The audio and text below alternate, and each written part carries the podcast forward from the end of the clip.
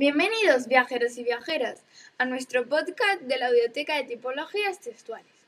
Hoy vamos a hablar sobre el texto literario. Dentro de esta tipología incluiríamos los cuentos, las fábulas o las poesías. Tienen un estilo libre enfocado hacia lo artístico.